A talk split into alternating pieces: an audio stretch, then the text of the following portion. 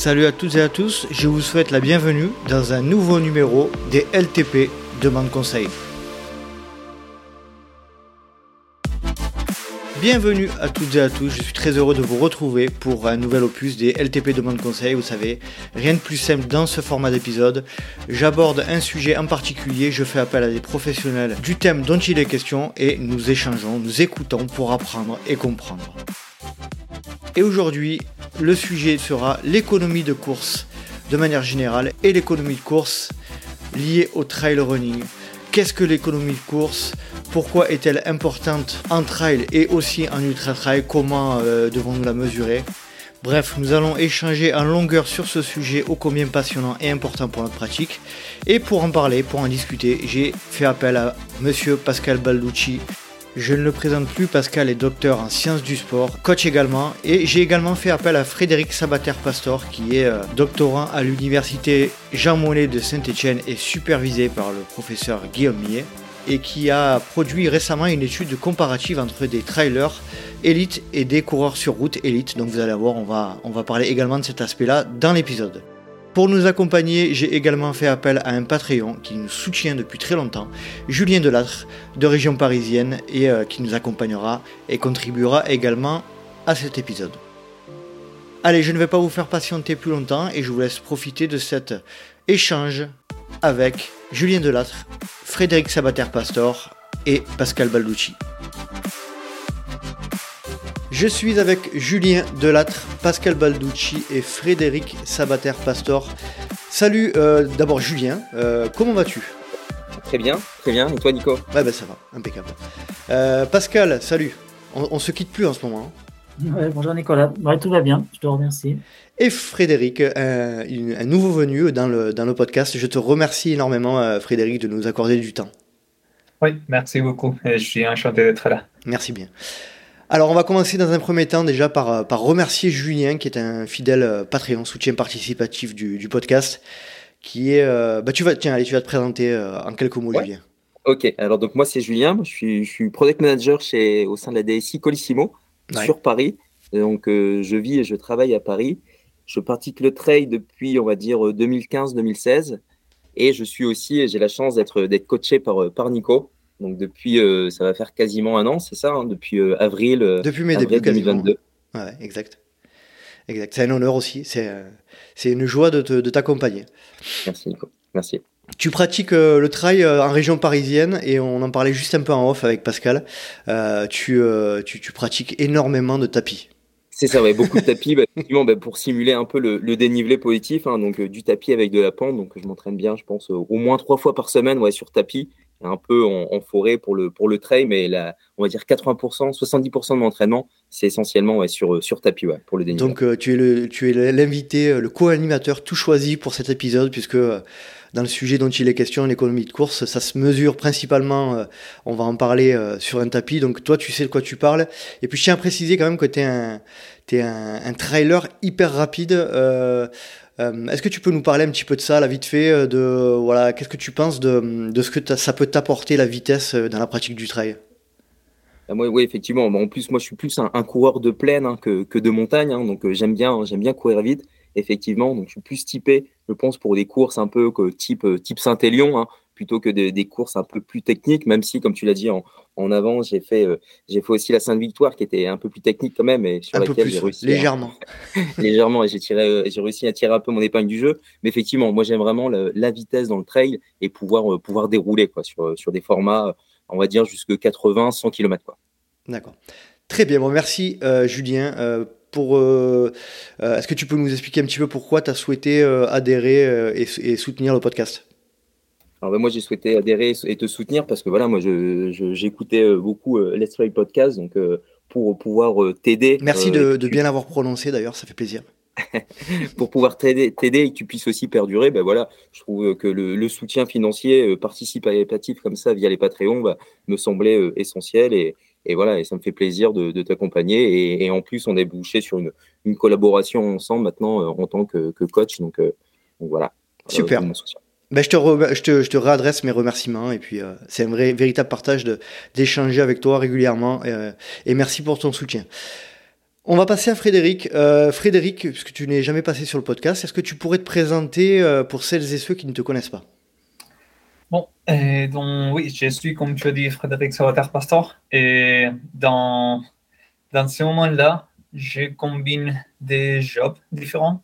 D'un côté, je suis ce qu'on appelle ATER, c'est attaché temporaire d'enseignement et recherche à l'université Perpignan via Domitia. Et ça, c'est, j'ai donc, j'ai des cours, vraiment des physiologies de l'exercice et des théories d'entraînement et pratiques d'entraînement à l'université à Font-Romeu, au Pyrénées. Juste à côté de l'Espagne. Et parce que je suis espagnol, si vous ne savez pas entendu ça. Et donc, j'ai fait ça en mi-temps. Bon, en mi-temps, c'est travail d'enseignement et recherche encore. Et de l'autre côté, je suis entraîneur, surtout des trails aussi, mais course à pied, sport d'endurance en général. Et pour euh, l'entreprise Carmichael Training Systems, c'est une entreprise américaine. Et normalement, on s'appelle CTS. Donc là, ça, je suis entraîneur là dans ce moment-là aussi.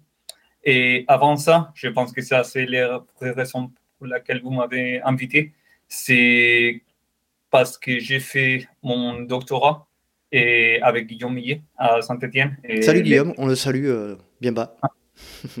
et là, j'ai fait ma thèse sur la performance et la fatigue sur le trail et surtout avec euh, vraiment et en faisant la recherche sur l'économie des courses. Donc, j'espère pouvoir apporter au podcast avec ça. Merci beaucoup Frédéric pour la présentation, c'était parfait. Pascal, euh, toi, on va pas passer à, ta présentation. Tu es passé à de nombreuses reprises. J'en profite pour te remercier une nouvelle fois d'être encore une nouvelle fois présent euh, euh, dans l'épisode. C'est toi qui m'avais sollicité il y a un petit moment pour parler de ce sujet économie de course. Pourquoi, Pascal? C'est vrai que c'est un sujet dont on parle peu parce que je crois que les entraîneurs sont un petit peu démunis en fait dès qu'on parle d'économie de course. On va voir que c'est un sujet apparemment simple mais qui est très complexe et qui est assez complexe à mesurer, qui est ensuite assez complexe à faire évoluer. Euh, et puis c'est un sujet en fait qui a été vraiment remis au goût du jour avec le trail, parce qu'auparavant on, on, parlait d'économie de course à plat, c'était assez facile finalement à calculer, même si c'était aussi complexe à, mettre en œuvre. Mais le trail a apporté beaucoup plus de, de variété dans le sujet, puisqu'on a parlé d'économie de course en montée, d'économie de course en descente, d'économie de course en marchant, d'économie de course avec du matériel, avec des bâtons, avec les sacs, etc. on a parlé aussi d'économie de course du coup avant l'effort, après l'effort, c'est-à-dire avec l'effet de fatigue. Donc il y a eu énormément de questions qui se sont posées. Donc c'est pour ça d'ailleurs que qu'il y a beau y avoir déjà énormément de données, énormément de recherches, que voilà Frédéric a pu encore apporter aussi des nouvelles choses grâce à, ses recherches de doctorat. Moi j'avais fait aussi mon doctorat exactement sur le même sujet. Et je crois qu'on n'a pas fait encore le tour, puisqu'actuellement, bah, Thibaut Besson aussi euh, qui a travaillé avec Guillaume Millet et qui a beaucoup travaillé aussi avec Frédéric, je crois, euh, est en train de faire aussi une revue de littérature sur le sujet et avec encore des, des, contradictions et des points d'interrogation par rapport au sujet. Donc je pense que c'est important d'en parler parce que c'est méconnu et c'est pourtant un facteur de performance qui est essentiel. Parfait. Euh, petite précision, Pascal, sur le, le, sujet précis de cette thèse, euh, ton doctorat, c'était quoi? C'est exactement. Moi, c'est justement la place du coût énergétique euh, parmi les facteurs de performance en trail running. Alors, le coût énergétique, c'est euh, l'autre mot pour euh, définir l'économie de course. J'ai bon? Je pense qu'on va, on va le définir dans deux minutes, c'est ça? Exactement. Frédéric, de ton côté, pareil pour toi, tu as fait une thèse sur ce sujet-là? Oui, exactement. Pour moi, c'était, je ne rappelle pas les titres exacts, mais c'était performance et fatigue Mhm. Et en anglais, c'était uh, Focus on Running Economy. Donc, c'était ça, c'était centré pour voir quel, est quel était l'effet de la fatigue sur l'économie des courses. Donc, je pense que la thèse de Pascal, c'était plus savoir c'est quoi l'importance de l'économie des courses pour le trail. Et la mienne, c'était qu'est-ce qui se passe avec l'économie des courses une fois que tu t'as fatigué. D'accord. Julien, de ton côté, si je te dis économie de course, ça, te, ça t'inspire quoi? À quoi tu penses? Moi, économie de course, bah, surtout sur les, longs formats hein, et se pouvoir euh, gérer sa course, donc euh, avoir euh, ne pas partir trop vite, ne pas monter trop haut dans les cours pour pouvoir durer, et aussi niveau alimentation, hein, bien sûr, qui permet aussi de, s'économiser sur des, courses longues, hein, notamment. Alors, on va, euh, on va essayer de définir tout ça. Euh, on voit de suite que euh, bah, dès qu'on parle d'économie de course, on met le mot économie de manière générale et on va définir un petit peu plus précisément ce que c'est. allez Pascal, à toi.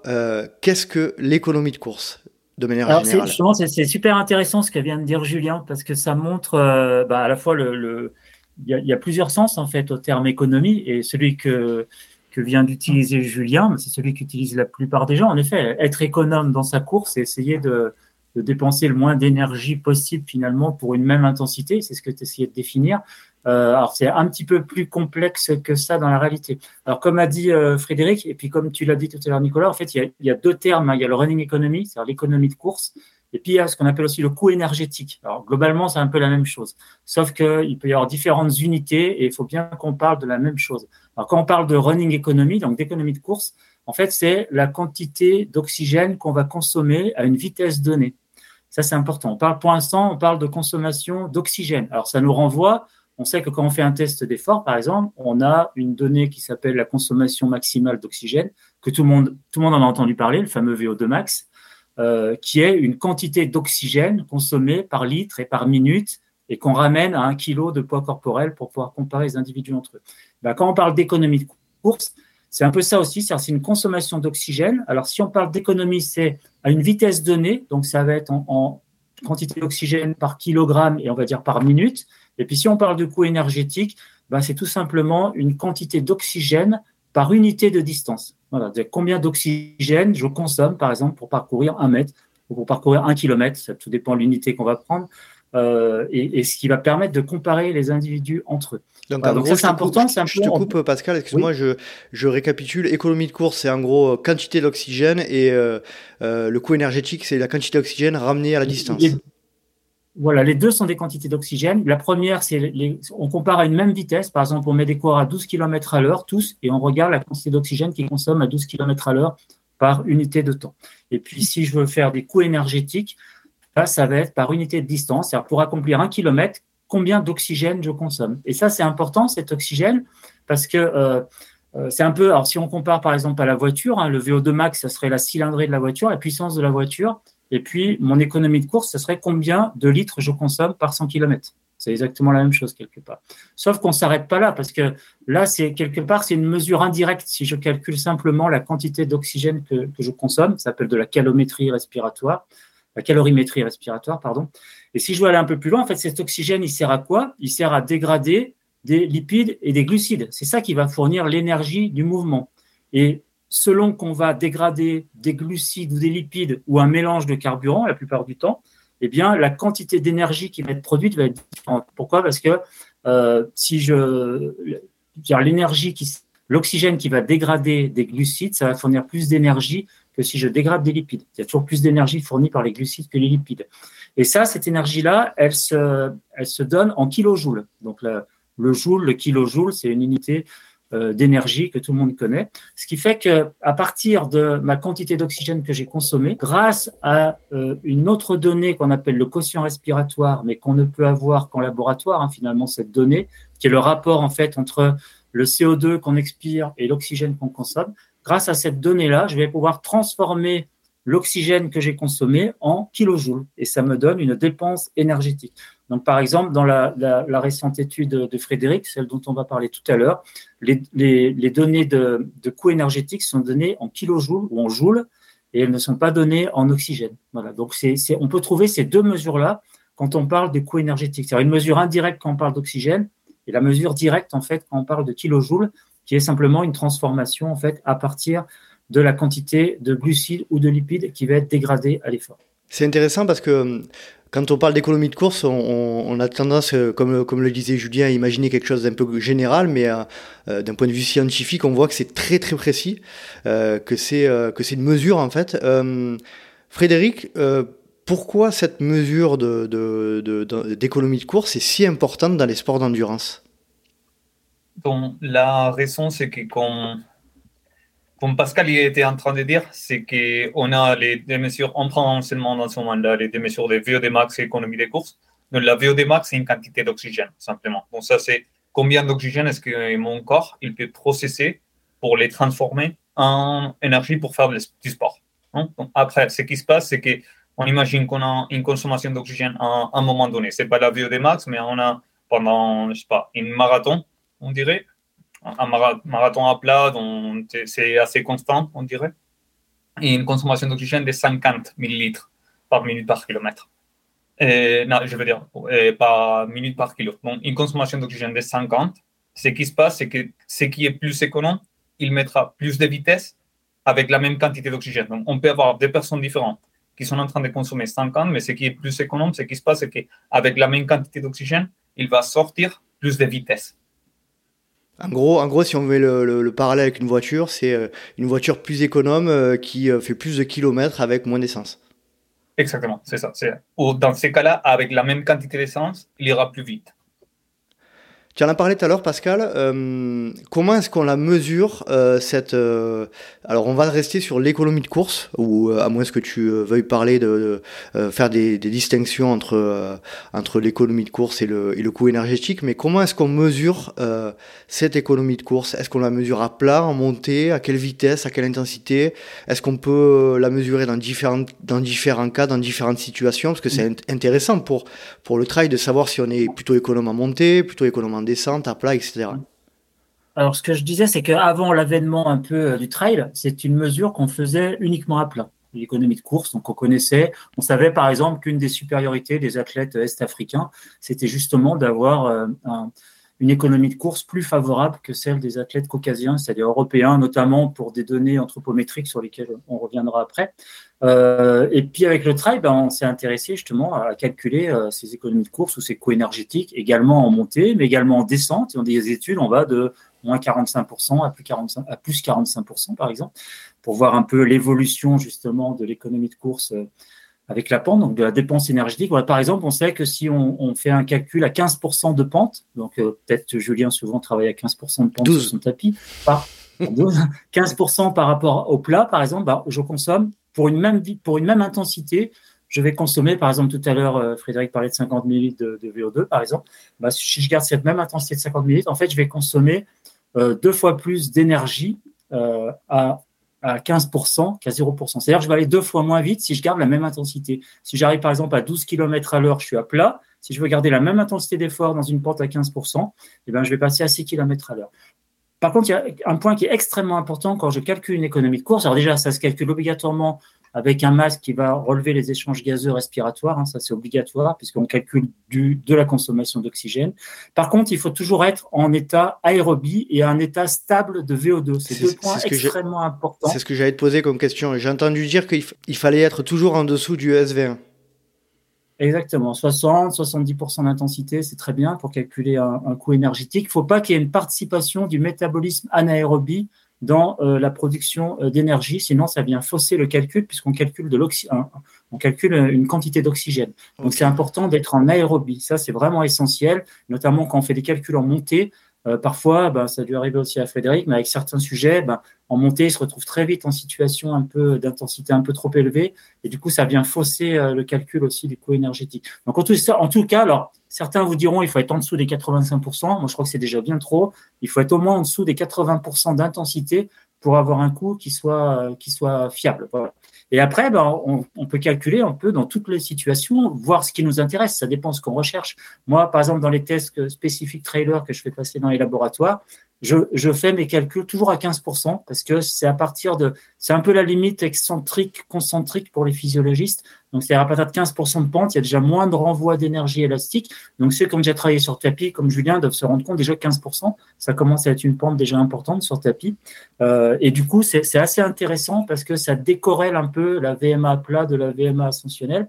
Et, euh, et on peut avoir des calculs intéressants d'économie de course euh, montée et plat. Donc, on peut avoir un coureur qui va être économe à plat et qu'il sera moins en montée, même si, on en parlera certainement après, mais il y a quand même une corrélation euh, au sein, enfin, au sein d'un groupe, enfin, en tous les cas pour un même athlète, il y a une corrélation entre ce coup à plat et son coup en montée. Mais au niveau individuel, on peut avoir des variations quand même qui euh, justifient ou qui permettent aussi d'expliquer les performances des athlètes, que des athlètes soient moins à l'aise en montée et d'autres soient plus à l'aise en montée également.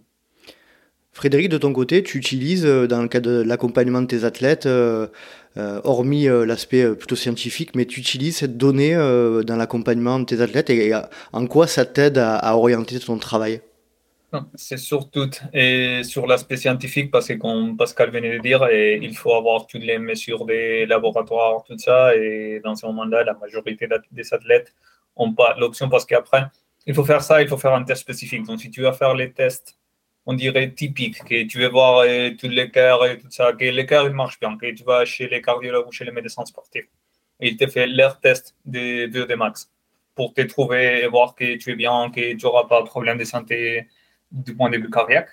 Et ce qui se passe, c'est que normalement, les paliers, elles sont trop courtes. Et comme Pascal l'a dit avant, il faut avoir un état stable de mm. la VO2. Donc, ça veut dire qu'il faut se mettre en vitesse et se maintenir à, cette vitesse-là. Normalement, là, si c'est à faible intensité, on a besoin d'au moins 4-5 minutes par palier. Donc, ce qui se passe, c'est qu'on a besoin d'avoir un test spécifique. En même temps, j'ai un athlète euh, qui est en train de faire son doctorat au Canada. Ce n'est pas spécifiquement sur les, sur les sur l'économie des courses ou rien comme ça, mais dans son laboratoire, il a un tapis et il a la mesure. Il a l'appareil pour faire la mesure. Donc parfois, je lui demande de le faire et, il fait cette mesure-là. Et ce qu'on fait, c'est vraiment, et finalement, on va intégrer toutes les variables de performance et tous ensemble pour trouver la vitesse et à celle qui doit s'entraîner, tout ça. Mais après, on peut regarder qu'est-ce qui se passe pour lui avec les changements avec l'entraînement, si on a une amélioration ou pas de l'économie des courses. Ce qui se passe aussi, c'est que normalement, les améliorations en économie des courses, elles ne sont pas trop vite et si elles viennent de l'entraînement normal, on dirait, des simplement. Quand quelqu'un s'entraîne, s'entraîne, s'entraîne en régularité, il n'y aura pas de gros changements. C'est parfois quand on va introduire, peut-être on parlera de ça après, pour l'améliorer, des interventions spécifiques mhm. pendant quelques semaines. Mais sinon, si on ne fait pas un changement dans lequel on met une intervention spécifique, on n'aura pas trop de changements. On aura des changements après plusieurs années, mais pas d'aujourd'hui à la semaine prochaine. Euh, c'est intéressant ce que tu dis. Euh, Pascal, je, me tourne vers toi, tu en as parlé légèrement juste avant. Tu disais, euh, quand je fais mes batteries de test, donc on imagine que tu fais un test VO2, pour, pour ceux qui ne le savent pas, je le rappelle, mais c'est un test en règle générale. Hein, pour les, pour la course à pied, c'est un test sur tapis, dans lequel on va déterminer la VO2 max, la donc l'image de la VO2 max qui est la VMA, la vitesse maximale aérobie, puis tous les seuils ventilatoires, etc. tu disais tout à l'heure que l'économie de course qui est hyper important à, comprendre et c'est logique en soi, c'est que euh, elle doit elle doit se faire en aérobie, donc en dessous du premier seuil ventilatoire théoriquement. Euh, toi, euh, Pascal, comment tu comment tu, tu imbriques tous ces tests là et quel de ton point de vue quel test a le plus de valeur ou que tu mets que tu mets avant les autres ou est-ce que tous les tous, tous ces toutes ces informations VO2 max, VMA, seuil etc sont tous à, à mettre au même niveau? D'importance C'est une question, hein. c'est vrai que c'est une question importante. Je pense qu'il faut revenir pour ça en fait au facteur de la performance aérobie, c'est-à-dire avant, avant qu'on parle de trail, on fait, et même au début, hein, il y a 20 ans, quand on s'est intéressé au trail, en fait, on a, on a un peu plaqué les facteurs de la performance aérobie qu'on connaissait sur la route, on les a plaqués au trail. On s'est mmh. que ça marchait pas trop trop.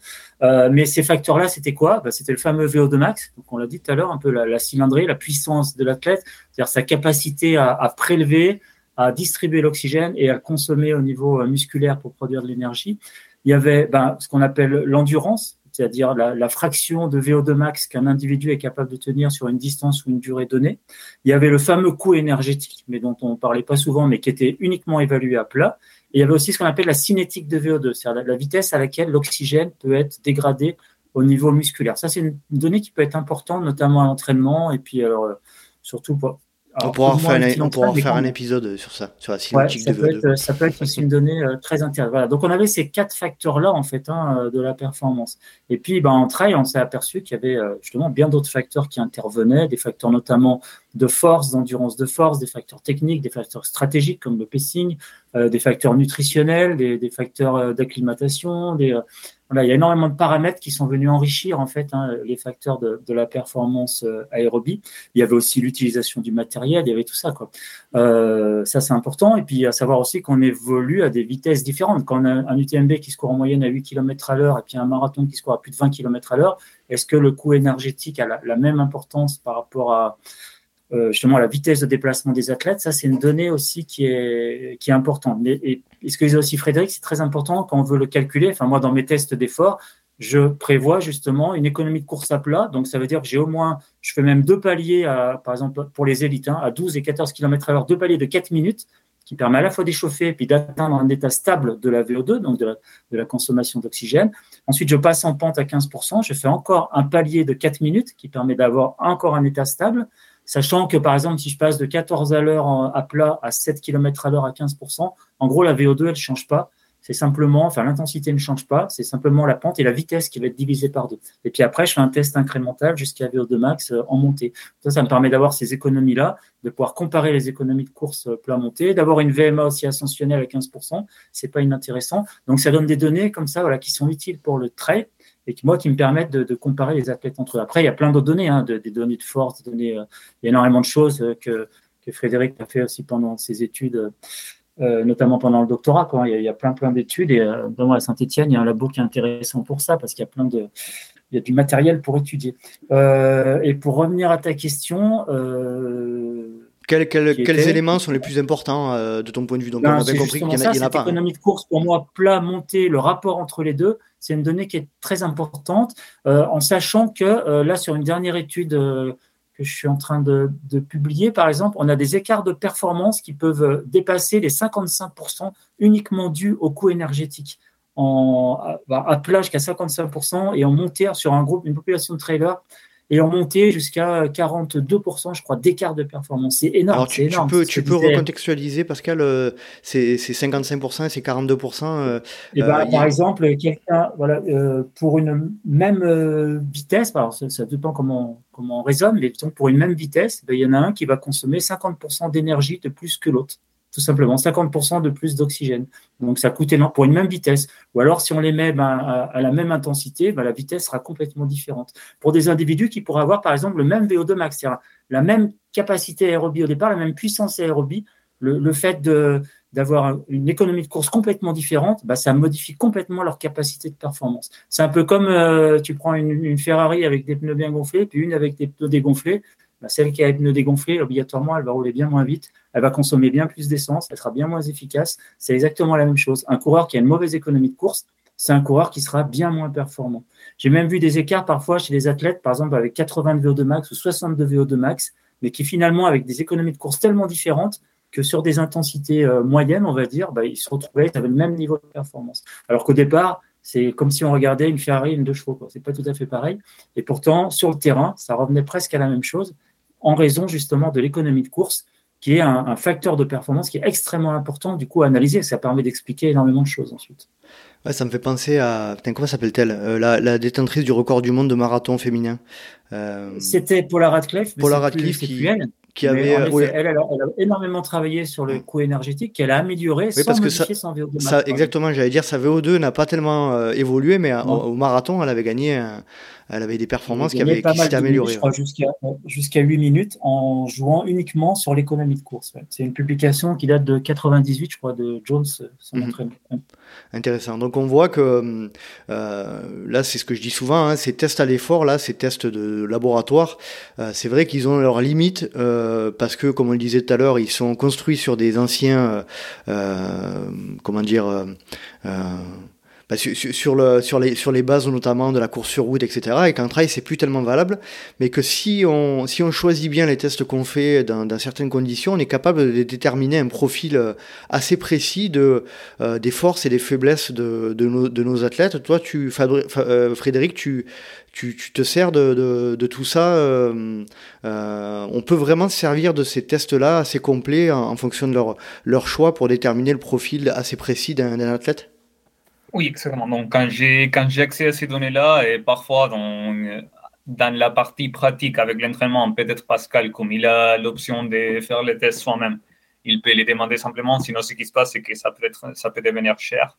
Mais quand on a l'accès à ce type de tests, j'aime bien les, les savoir si je peux, si l'athlète il pense qu'il peut, les, qu'il peut se permettre de les faire du point de vue économique, parfois économie, parfois déplacement si on peut les savoir, c'est génial parce que ça nous, ça nous met, ça nous donne une idée exacte. Bon, c'est un peu ce que Pascal est en train de dire. On a des personnes différentes qui peut-être sont capables de maintenir la même vitesse sur une course. Donc, si les deux sont capables de, maintenir la même vitesse sur une course, et il faut améliorer leur performance, mais il faut faire quoi? Et parfois, ce qui se passe pour un, c'est que sa VO2 max, il est génial, mais l'économie des courses très mauvaise. Et pour l'autre, l'économie des courses est géniale, mais la, mais la, la VE2, est mauvaise. Ouais, donc c'est quoi qu'on doit, qu'on doit entraîner non? Donc parfois, avoir ces données-là, ça va bien nous aider à décider qu'est-ce qu'il faut faire pour euh, continuer à développer l'athlète, développer les sportifs, parce que sinon, on est un peu. Euh, on ne sait pas vraiment qu'est-ce qu'il faut travailler ou qu'est-ce qu'il fait bien ou pas. Très clair, très clair. Julien, euh, je refais appel à toi. Qu'est-ce que ça t'inspire du coup, cette première partie, un petit peu présentation économie de course? Moi, c'est quand même assez, technique. On joue quand même sur, des, paramètres quand même assez, particuliers. Donc, euh, moi, effectivement, je ne me pose pas toutes ces questions. Quand, je cours, j'essaie de plus voir euh, la façon dont je me, déplace, surtout sur, les pentes, effectivement. Mais, là, on peut voir qu'il ouais, y a quand même pas mal de, paramètres qui rentrent en compte. Donc, pour avoir vraiment la, meilleure économie de course, il faut prendre tout ça et, aussi euh, voir les, nos points faibles et sur lesquels on peut, on peut s'améliorer, notamment euh, grâce aux différents tests qu'on peut effectuer sur, sur tapis. Mmh. Donc c'est clair que c'est euh, assez, assez complexe, mais malgré tout, surtout toi, en, l'occurrence, Julien, qui est quand même sur une logique de performance, je pense que ça a un vrai intérêt de faire ce type de test-là. Mais est-ce qu'aujourd'hui, Pascal, il est, il est nécessaire de faire un... toi, si tu, si tu devais conseiller de faire des tests de performance pour des trailers, là on parle bien uniquement de trailer, est-ce que tu conseillerais de faire uniquement un test VO2 basique, VO2 max basique, ou est-ce que tu conseilles fortement de faire euh, la complète, c'est-à-dire avec l'économie de course, etc. Je vois Frédéric qui, euh, Frédéric qui réagit, tu, tu, compléteras après si tu veux. Le texte de VO2 max basique, comme tu dis, euh, bah, il ne sert pas à grand-chose en fait, parce qu'un VO2 max, c'est une donnée un peu subjective qui permet de comparer un peu les individus entre eux d'un analyseur de gaz à l'autre, en plus, on peut avoir des petites différences comme ça qui ne seront pas très significatives. Euh, si tu veux, c'est insuffisant quoi, pour euh, déterminer la capacité d'un athlète d'avoir uniquement euh, du VO2 max. Par contre, moi, je conseille toujours d'aller passer les tests d'effort, notamment pour avoir un examen cardio. Ça, c'est important. Faire une échocardiographie de repos. Si c'est possible à l'effort, mais à ce moment-là, ça sera sur le vélo. mais ça, c'est important quand même d'avoir ce contrôle-là physiologique, on va dire, et, médical. Ensuite, non, pour les trailers, et c'est maintenant de plus en plus le cas, euh, je conseille quand même de passer un test qui soit spécifique de l'activité et qui apporte des informations. Alors c'est vrai que les médecins du sport, ils n'ont pas vraiment été formés euh, à la performance quelque part. On est souvent on est plus dans la pathologie. Euh, ou alors vraiment ceux qui travaillent avec des disciplines particulières. Mais l'économie de course, par exemple, c'est quelque chose qui est très peu calculé, enfin qui était très peu calculé. Maintenant, ça le devient parce qu'on en parle beaucoup. Euh, moi, j'ai eu pas mal de médecins aussi dans les formations, ça permet d'en parler. Moi, je travaille par exemple avec euh, docteur Fabien Pillard de Toulouse, donc à Toulouse, euh, au centre hospitalier universitaire Paul Riquet. On peut passer ce type de test et n'importe qui peut y aller et passer le test dont je parlais tout à l'heure. C'est le cas si on va à Saint-Etienne, par exemple. moi, c'est le cas à Lyon, par exemple. Les derniers tests, là, ben, par exemple, avec Thibaut Garibier, qui, qui, a demandé un peu toute une expertise de ce point de vue-là. On a passé des tests récemment ben, au laboratoire à l'hôpital de la Croix-Rousse, service d'exploration fonctionnelle. On peut passer ça à Dole, par exemple, dans le Jura, euh, avec euh, Samuel Béliard, qui est aussi le responsable médecin du sport là-bas de, l'unité. Voilà, il y a plein d'endroits, chez Gerland, aussi à Lyon, maintenant, ils passent ce type de test. Donc, ça fait un peu... Euh, un peu cache d'huile. Mhm. Et il y, en a, il y, en a, un petit peu partout maintenant, donc on peut se rapprocher, je pense, quand même. ben, dernièrement, j'ai un athlète sur Bordeaux, si par exemple, qui, qui, passe, qui est passé ce type de test, et ainsi de suite. Quoi. Ça se multiplie. Parfois, il faut le demander. Euh, et, certains médecins du sport sont très ouverts et, peuvent, euh, peuvent accéder à certains types de données, certaines demandes. Quoi. Sachant aussi que ces tests peuvent se passer en nature, mais la problématique du terrain, c'est la, c'est la fiabilité, la reproductibilité des tests. Il suffit qu'on ait des conditions météo un peu particulières et ça vient fausser euh, voilà, les mesures de coût énergétique, par exemple. C'est ça qui est compliqué. Après, si on veut le faire en nature, il faut absolument avoir un, un échangeur. Euh, enfin. Alors oui, on a ça parce qu'on peut, on peut travailler en télémétrie jusqu'à un kilomètre en nature, il n'y a pas de mm. souci. Euh, le matériel est adapté pour ça. La problématique, c'est la météo, c'est le vent, c'est mm. des choses comme ça, quoi, qui font que les conditions sont pas reproductives. Et ben, quand on fait de la recherche, hein, je ne sais pas si on en a parlé l'autre jour avec Blaise et Guillaume, mais la mm. reproductibilité et la fiabilité des tests, c'est quand même la condition sine qua non de, de, de l'acceptation des données, quoi, des résultats. Frédéric, tu souhaitais réagir tout à l'heure, je t'en prie.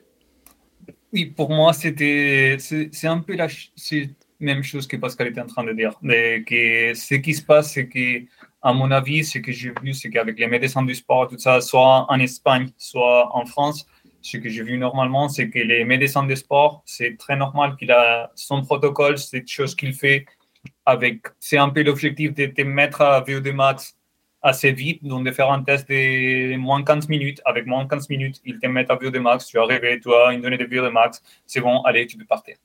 Donc, ce qui se passe, c'est que, comme on est en train de dire, si on veut avoir une mesure d'économie des courses, c'est aussi la même chose pour les lactats, si on fait des mesures de lactats il faut avoir un état stable. Pour faire l'état stable, et on a besoin d'avoir des paliers longs. Donc, ce que Pascal est en train de dire, sont, ça mesure d'économie des courses seulement. Et je pense qu'il y a eu trois fois, je sais pas si 4 minutes ou 5 minutes. Donc, et parce qu'il avait dit à 12 km/h à plat, 12 km/h, 14 en montée et 7 km/h en montée. Donc, ça, c'est déjà 15 minutes, c'est la durée d'un test complet pour, euh, beaucoup, de fois qu'on fait avec les médecins. Et après ça, il commence les tests de VO2 max. Hein. Donc, pour moi, c'est ça qu'il faut et tenir au compte. Et si on veut faire ça, soit être sûr que quand on va à un endroit et qu'ils feront un test qui est adapté pour les, pour les trails ou pour trouver l'économie des courses, même si c'est pour les marathons, mais pour un test qui est adapté pour, pour trouver l'économie des courses. Et sinon, demander si, non, si on a un coach, un entraîneur et lui dire est-ce que tu peux m'écrire? Donc, j'ai fait ça parfois pour des sportifs, de dire ouais, est-ce que tu connais quelqu'un qui est sympa? Oui, bon, je vais à ce centre de performance, ils font les, les VOD max. Et, j'en profite. Mmh. ils te font faire le test d'économie de course. Euh, ouais, exactement. Ils sont sympas, donc j'ai dit ouais, est-ce que tu peux demander si on peut faire ces protocoles-là mmh. C'est moi qui va créer les protocoles pour leur dire et exact pour obtenir les données que je veux obtenir vraiment, parce que sinon on fait les standards et les standards il y a beaucoup de variabilité. Parfois, ils font les tests des, des balquets presque, c'est les, ou les tests à vélo. Donc, parce qu'elle est en train de dire, les, les plus normales, parce que c'est plus euh, une question de sécurité, c'est plus normal de les faire à vélo. Donc, il y a beaucoup de fois qu'ils vont, c'est pas nous presser, mais ils sont confortables avec mhm. un test à vélo parce que c'est ça qu'ils font tous les jours. Non? Donc, c'est pour ça qu'ils ne sont pas pensés à développer tout ça. Mais parfois, si on arrive là avec euh, je vais faire ça. Et après, parfois, tu dis, ah ouais, mais normalement, un test, c'est 20 minutes. Et les tests que tu veux faire, ça prendra 45 minutes.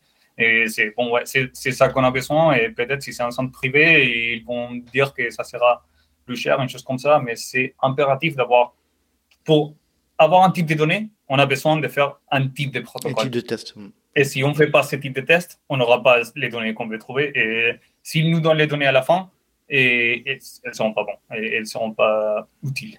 Après, à mettre aussi en parallèle que euh, dans, quel, dans quel axe on, s'oriente quand on fait ce type de test? Est-ce que c'est uniquement pour, euh, pour l'aspect euh, test à l'effort et d'un point de vue santé, on va dire? Dans ce cas-là, effectivement, faire un test de VO2 max assez exigeant sur un quart d'heure, il faut absolument, à mon avis, faire un échauffement au préalable, ça c'est la moindre des choses. mais après, c'est vrai que si on se place d'un point de vue performance, euh, surtout en trail, je pense que, que c'est hyper important d'avoir euh, bah, une batterie de tests assez, assez large puisque euh, la pratique qu'on effectue est, elle par essence, par essence large. Qu'est-ce qui fait, Pascal, que, que le trail et l'ultra trail est de ce point de vue-là différent de, de la course sur route, par exemple, en ce qui concerne l'économie de course? Ben, C'est déjà, on va dire, la, la, bah, la nature du terrain qui fait que, bah oui, on calcule une économie de course à plat ou même en montée hein, sur tapis, on va calculer une économie de course sur un terrain qui reste non technique de toute façon, et qu'on se retrouve quand même sur un terrain qui est très complexe où euh, on, ne va pas avoir, euh, on va dire, une foulée qui va être fluide parce que le terrain est irrégulier, peut être technique, donc euh, c'est assez complexe finalement de à partir des tests de terrain, d'évaluer la, qualité d'économie d'un coureur euh, en montée, mais ça reste quand même essentiel. C'est vrai que si, on, si sur des tests, voilà, à 15, 20, 25%, on détermine une qualité d'économie d'un coureur, ça va quand même se retrouver, bien entendu, euh, dans les pentes plus importantes, euh, dans une montée de col ou quelque chose comme ça. Mais après, il faut savoir qu'en trail, voilà, le coureur va alterner de la course, de la marche, donc il y a nécessité, on peut aussi, alors on ne le fait pas, on le fait pas à chaque fois, on, le fait pour différentes études, mais on peut calculer le coût de la marche en montée, ça c'est extrêmement aussi intéressant. Euh, et puis calculer également le coût avec les bâtons, par exemple. On sait que les bâtons, ça augmente euh, la consommation d'oxygène, puisqu'on fait travailler une masse musculaire plus importante, donc la demande en oxygène est plus importante, mais c'est au bénéfice justement de la progression de l'athlète et de l'économie aussi de ses membres musculaires, enfin des membres inférieurs d'un point musculaire et, progression. Ça, c'est Guillaume Miel avait très très bien montré euh, en 2012 déjà, qu'on sacrifiait l'économie de course au profit justement de l'économie des membres inférieurs. Parce que l'idée sur un ultra, c'était quand même d'aller au bout de l'ultra. Donc il fallait se préserver musculairement notamment. Et donc ça, c'était ben, au détriment de son économie de course, puisqu'on allait utiliser notamment des bâtons euh, qui, augmentent justement euh, la, consommation d'oxygène. Donc c'est vrai qu'en trail, il y a énormément de données comme ça. Descente aussi, on peut calculer l'économie de course, c'est-à-dire les, coureurs peuvent avoir des économies de course différentes qui vont être en lien ben, avec leur, leur capacité musculaire et en lien aussi avec leur technique de descente, ça c'est important, avec leur profil musculaire, avec la typologie musculaire. Il y a énormément leur, capacité cognitive aussi, euh, l'appréhension du, du, terrain par exemple. Exactement, l'engagement qu'ils peuvent avoir dans la descente, tout ça, ça joue, le relâchement, il y a des, des facteurs neuromusculaires, il y, a, il y, a, plein de choses comme ça qui rentrent en ligne de compte. Ce qui fait que le, en fait le trail c'est devenu extrêmement complexe d'un point de vue de l'économie de course et puis à l'effet fatigue dont Frédéric parlera mieux que moi, mais qui est important aussi. C'est-à-dire qu'en état de fatigue, on augmente sa consommation d'oxygène, tout en sachant aussi que petit à petit, ben, on consomme aussi ses réserves de glycogène. Du coup, il y a une sorte de ce qu'on appelle un shift entre les, dans l'utilisation des substrats énergétiques. C'est-à-dire on va passer du glycogène aux lipides, et du coup, la, parfois, on va consommer peut-être un petit peu plus d'O2, mais par contre, comme on va taper un peu plus dans les lipides, finalement, ça, garde un coût énergétique stable. Je sais pas si je suis clair, en, ouais. en joule ou en kilojoule, mais pas en oxygène, par exemple. Donc ça, c'est des choses aussi qu'il faut, qu'il faut calculer, qui vont dépendre des athlètes, qui vont dépendre de leur, euh, de leur réserve énergétique, justement. Donc ça, ça influe directement aussi sur, euh, sur l'économie de course. Donc il y a énormément de paramètres comme ça qui sont du coup passionnants en trail. Hein. Et c'est pour ça aussi qu'on n'a pas fait le tour de, encore de la question parce qu'il y a énormément de paramètres qui rentrent en ligne de compte. Et, et s'il y a le point, je trouve, le, le plus important à, à comprendre, c'est qu'auparavant, il, il, y a une quinzaine, voire 20 ans, on a un peu jugé la qualité des coureurs de trail par rapport à ce paramètre d'économie de course. Et en fait, on se trompait complètement. Pourquoi? Parce que euh, le trail, notamment l'ultra trail, euh, ben, impose finalement, on va dire, une, euh, on va dire un profil type, un profil spécifique, notamment musculaire. On a des coureurs qui, au niveau des membres inférieurs, et ça, ça a été très bien montré par l'étude de, de, Frédéric. Ils ont une masse musculaire plus importante parce qu'il faut grimper euh, 10 000 mètres de dénivelé sur un ultra. Il faut aussi les descendre. Euh, donc, ça impose d'avoir une masse musculaire plus importante. Ça impose d'avoir une force et une endurance de force plus importante. Mais il faut savoir que cette masse musculaire plus importante, elle impacte négativement le coût énergétique. Pourquoi? Parce que le coût énergétique, c'est aussi euh, la somme du coût mécanique interne et du coût mécanique externe. Le coût mécanique interne, c'est le fait de te voir euh, gesticuler, le travail de gesticulation des bras et des jambes autour du centre de gravité. Donc, c'est bien plus coûteux de remuer des jambes euh, comme ça, avec beaucoup de muscles, que de remuer, par exemple, des jambes. Si on, voit les Kenyans, par exemple, sur marathon, qui ont des membres musculaires, enfin, qui ont des membres inférieurs extrêmement fins, longilignes, et ça, c'est une masse qui est très faible comparativement à des masses musculaires de trailers, euh, comme on les voit sur le terrain. Si on, je prendre Xavier Thévenard, par exemple, il a une masse au niveau des quadrilles, c'est pas un Kenyan, quoi. Hein. Au niveau du poids, c'est différent. Et le fait de, bouger cette masse musculaire, d'avoir à la mouvoir, ça, ça coûte énormément d'énergie. Mais simplement, euh, alors ça coûte énormément d'énergie à plat. Et c'est pour ça qu'il ne fallait pas comparer justement les coûts énergétiques à plat.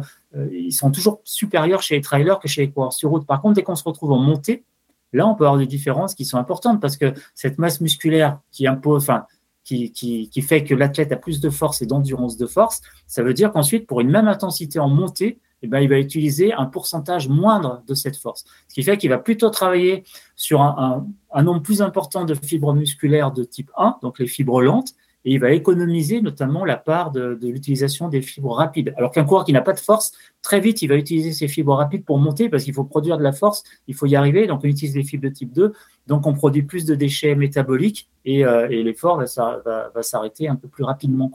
Donc c'est pour ça que c'est important de, de, mesurer à la fois ce coût énergétique en montée et ce coût énergétique à plat, et que chez les trailers, on peut avoir justement un coût énergétique à plat qui est plus mauvais que celui des coureurs sur route, par contre un coût énergétique en montée qui va être meilleur notamment sur la durée. Je sais pas si je suis clair. Très clair, très ça, clair. non, non, mais ça, ça, non, mais c'est important et ça montre surtout que, en fait, on fait des, on fait des, des souvent des parallèles et des comparaisons qui n'ont pas lieu d'être. Hein. Euh, effectivement, l'économie de course euh, ben, en trail, c'est euh, plus compliqué que ce qu'on peut l'imaginer sur plat euh, pour de la route. Et d'ailleurs, ça, la transition est toute trouvée puisque, euh, en fait, aussi, j'ai souhaité faire appel à Frédéric puisque j'ai écouté un de ses podcasts récemment avec Jason Coupe sur sur une de ses études récentes qu'il a fait en collaboration. Tu me dis si je me trompe, Frédéric en collaboration avec les équipes de la, Fédération française d'athlétisme, où il a comparé euh, je parle pour toi, hein, mais un groupe de, euh, de, quelques, coureurs sur route élite et de quelques trailers euh, élite, donc tout, tous de, niveau international. Et il en est ressorti quelques résultats, notamment en ce qui concerne la force l'économie de course, euh, la biomécanique de course et la charge et, les, et, les, et, globalement les chiffres ressortis sur les sur les charges d'entraînement euh, de ces deux de ces deux groupes là. Est-ce que euh, Frédéric, en quelques mots, tu pourrais nous expliquer un petit peu euh, la raison de cette étude et pourquoi pourquoi tu as voulu conduire cette étude au sein avec la FFA? Donc, la raison pour laquelle on l'a voulu faire, c'était vraiment parce que c'était possible, parce qu'on a eu l'opportunité et dans la science, c'est pas tous les jours qu'on a l'opportunité de faire un travail avec des sportifs de haut niveau parce qu'après, parce qu'ils sont toujours des autres priorités qui est très cobaye pour la science. Donc, c'est pour ça aussi qu'il y a une des mesures de force que, par exemple, on a fait en vélo, au lieu de faire un course à pied. Et c'est un peu partie de que les entraîneurs ne vont pas permettre et, aux coureurs et au niveau de faire des sprints. S'ils s'ils font pas un échauffement de 40 minutes avant avec des lignes droites, des mobilités, tout ça, donc ça prendrait trop de temps, ça serait impossible quand même. Parce que ça, les entraîneurs, ils ont peur qu'ils vont se blesser s'ils font ce type de choses. Donc c'est pour ça qu'on a dit, OK, au lieu de faire ça, il faut qu'on fasse cette autre chose qu'on l'a fait à vélo là, l'exemple là, c'était faire des sprints à vélo. Et ce qui se passe, c'est qu'en vélo, quand tu commences à pédaler et il y a une résistance, au début du, pédalage, c'est très dur. Et après, on accélère et ça va plus vite, mais il faut continuer à appliquer la force. Donc ça, une des choses qu'on mesurait, c'était ça, c'était avec ça et les, ce qu'on appelle les profils de puissance, force, vitesse. Donc c'est à quelle vitesse de pédalage, dans ces cas-là, est-ce qu'on est plus fort relativement? Ce qu'on a trouvé là, c'était que et du côté vitesse, il n'y avait pas de différence. Mais entre les deux groupes, entre le, groupe euh, sur route et trailer. Hmm. Exactement. Mais du côté force, ce qui se passait, c'est qu'en cette force dynamique-là, les trailers, il était plus fort et il était plus puissant. Donc, il était capable de pousser plus fort sur les pédales quand c'était vraiment dur. Hmm. Ça, que, ça nous euh, évoque cette euh, situation des une montée raide, ce type de montée dans lesquelles il faut presque ça marcher avec les mains sur les genoux et pousser vraiment dans, ça, avec les cycles des foulées longues, on dirait, avec beaucoup de temps les pieds au sol. Et c'est complètement contraire à ce qu'ils font normalement les coureurs à route. Mhm. Et c'est des appuis légers, des appuis vite et avec beaucoup de temps qu'on passe dans l'air par rapport à ce qu'on passe euh, au sol. Et complètement différent de ce qu'ils font les trailers, surtout si on a l'image typique des soit un ultramarathon, soit un kilomètre vertical. L'athlète, il a les pieds au sol et il pousse pendant longtemps. Et continuer. Donc ça, c'était une des majeures différences qu'on a trouvées. Donc une, plus grande force chez les trailers, ok Ouais, exactement. Et après, on a évalué aussi les coûts énergétiques, l'économie des courses en général, mais les coûts énergétiques, parce qu'on a mesuré ça en kilojoules. Et ce qu'on a trouvé, on a fait cette mesure-là à 10 km/h et après on l'a fait à 14 km/h, mhm. ça à plat. Et après, on a mesuré aussi à 10 km/h en pente au 10% d'inclinaison. Et la raison pour laquelle on a choisi les 10% au lieu des 15% que Pascal était en train de dire, c'était que et il faut, on avait besoin de voyager pour faire cette étude et donc on mettrait tout dans un camion. Donc on avait un tapis avec mhm. lesquels on pouvait voyager. On avait, on avait une autre euh, au laboratoire qu'on a qui est génial, il est super fort, mais il pèse peut-être 400 euh, kilos. Donc, on peut pas travailler avec lui et pour voyager. Donc, on avait un plus petit, moins fort et tout ça. Donc, il montait jusqu'à 10%. Peut-être c'est aussi les problèmes que Julien a, qui il, il court pas à 15%, mais à 12% parce que son tapis, il n'a pas d'option de monter assez. Non? Donc, c'est pour ça qu'on a dû utiliser ça. On a les mis à 10% d'inclinaison, à 10 km/h. Donc, on a la même mesure, 10 km/h, la même vitesse, on dirait, à plat et en montée. Et après, on a aussi les 14 km/h. Et euh, ce qu'on a trouvé, c'était qu'il n'y avait pas de différence à 10 km/h à plat et que quand on était en montée à 14 et à 10 km/h en montée, on n'a pas arrivé à trouver des différences. Et on pense que la raison pour ça, la, raison pour laquelle on n'a pas trouvé ces différences, c'était ça, c'était cette manque d'inclinaison parce que ce qu'on trouve après avec euh, ce que Pascal était en train de dire avant, Thibaut Besson, et, et il est en train de libérer une revue de plusieurs articles, et ce qu'on trouve, c'est qu'à peu près jusqu'à 10% d'inclinaison. Et il y a une très bonne relation entre, la, entre l'économie des courses à plat et l'économie des courses en montée. Mais à partir de 10%, quand on commence à monter plus, il, y a, il commence à avoir plus de différences. Donc, je mm. pense que c'est la raison pour laquelle Pascal il est en train de mesurer ça à, à 15%. Parce que si on prend les 14, les 14 km/h à plat, ce qu'on a trouvé, c'était que les coureurs de route, ils étaient plus économes. C'est, notre hypothèse serait qu'à la vitesse vite, à 14 km/h plat, les coureurs route, ils devraient être plus économes parce qu'ils sont plus habitués à ce type de vitesse avec ce type de terrain, on dirait, à plat. Mhm. Et qu'en montée, les trailers, ils seront plus économes. Mais on n'a pas arrivé à trouver cette différence et on pense que la raison, c'est vraiment ça, c'est cette euh, manque d'inclivité. Mm. Oui, oui, pour la raison de, de l'équipement qu'on ne fait pas. Très bien.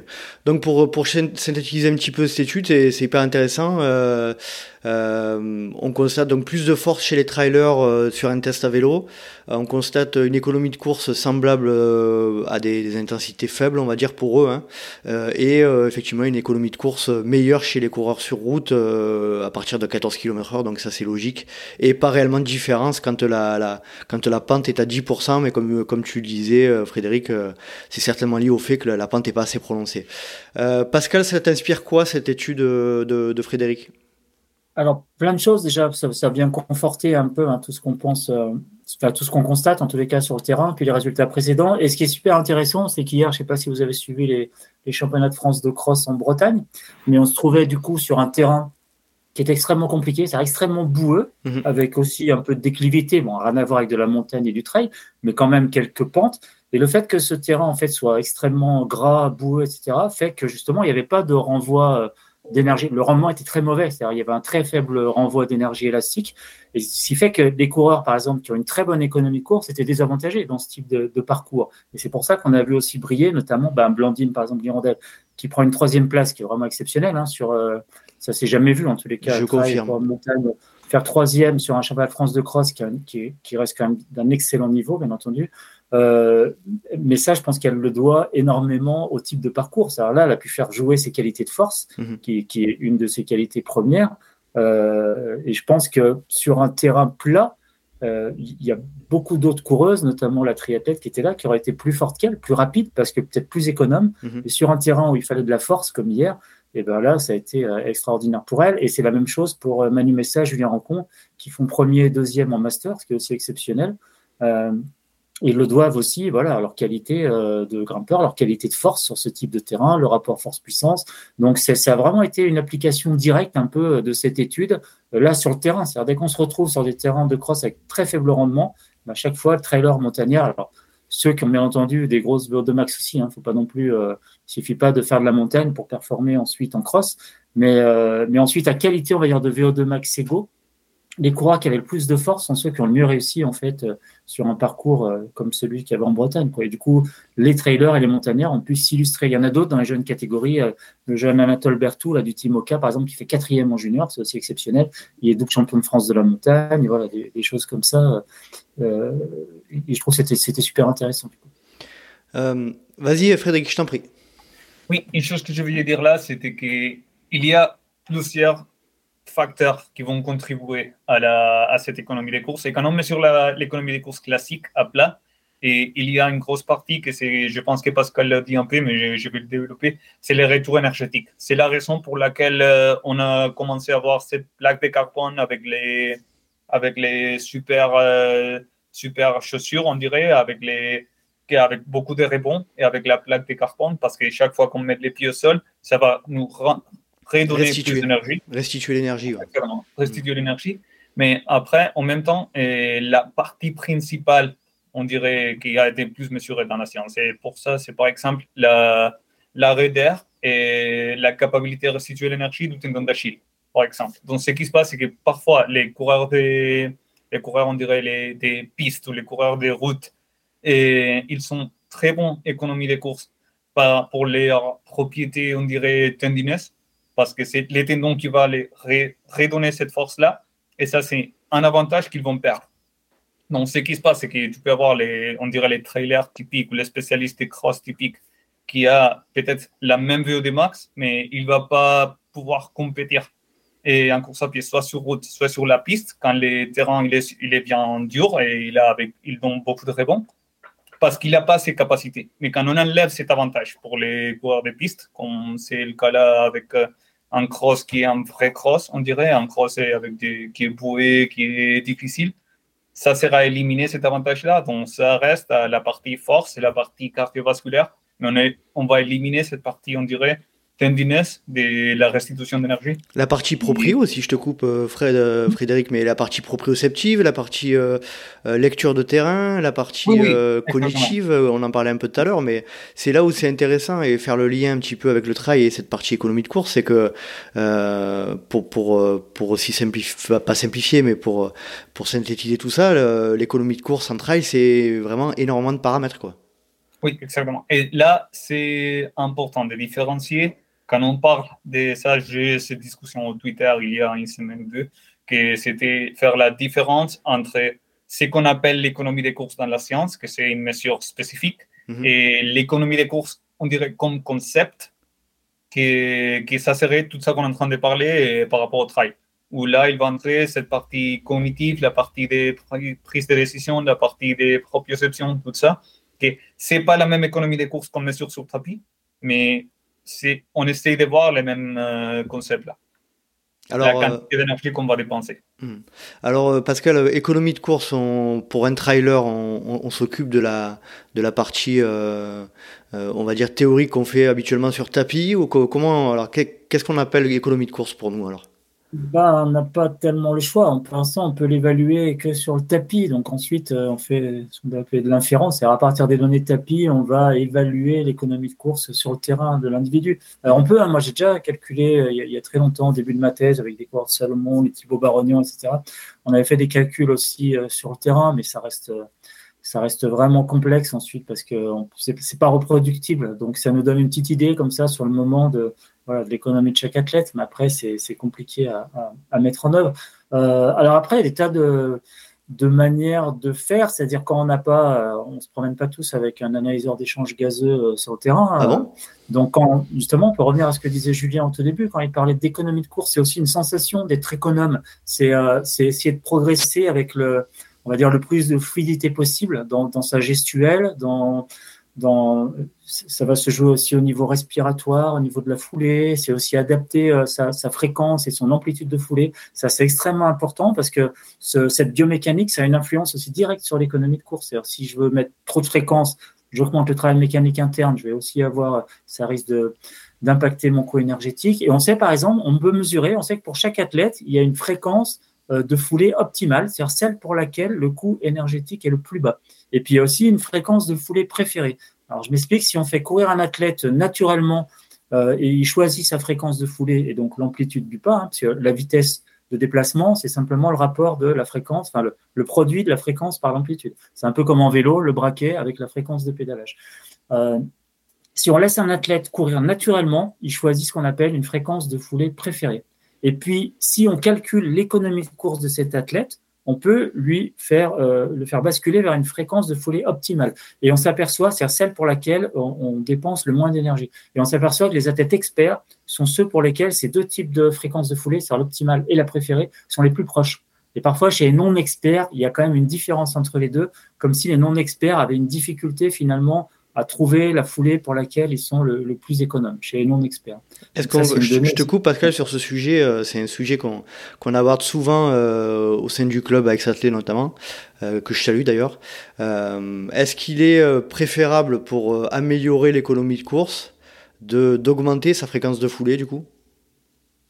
Alors, ça va dépendre des sujets. Généralement, c'est quand même cette tendance-là. C'est-à-dire que les athlètes ont plutôt tendance à avoir une, une, fréquence de foulée un peu trop élevée par rapport à celle qu'il devra adopter pour être un peu plus économe. Donc on va Trop basse, tu veux dire là Un peu trop basse. Euh, souvent, les trop, oui, la fréquence de foulée est trop basse, pardon, donc il faut l'augmenter un peu. Mhm. Et en l'augmentant un peu, ben, on diminue le, travail de la force. Donc on va rester aussi, comme je disais tout à l'heure, hein, moins on travaille en force, plus on reste sur les fibres lentes, donc plus endurantes, donc celles qui consomment le moins d'énergie.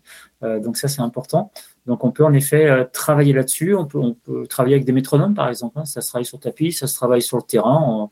Notre ami Seb Cornette, il adore travailler avec le, métronome pour faire pour faire travailler une fréquence de foulée spécifique. Mais encore une fois, c'est chacun qui doit trouver quand même sa bonne fréquence de foulée.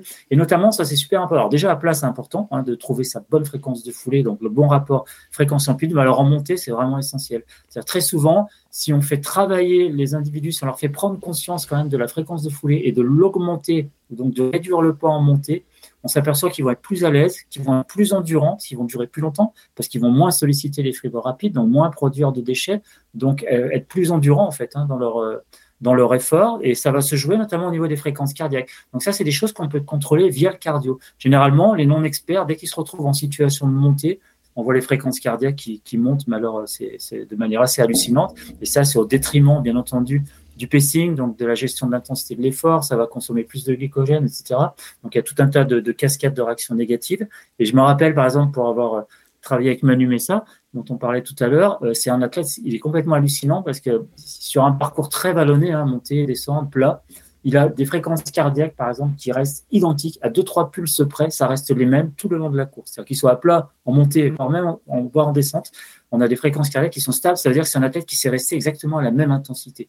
Il y a des études qui montrent que plus, moins on a de variation d'intensité, et plus son intensité moyenne est élevée, et l'intensité moyenne sur une distance ou une durée donnée, c'est l'endurance, tout simplement. Donc, ça veut dire que ces athlètes-là sont plus performants en endurance. Donc, c'est très important de jouer là-dessus sur ce rapport fréquence-amplitude pour améliorer aussi euh, justement son économie de course.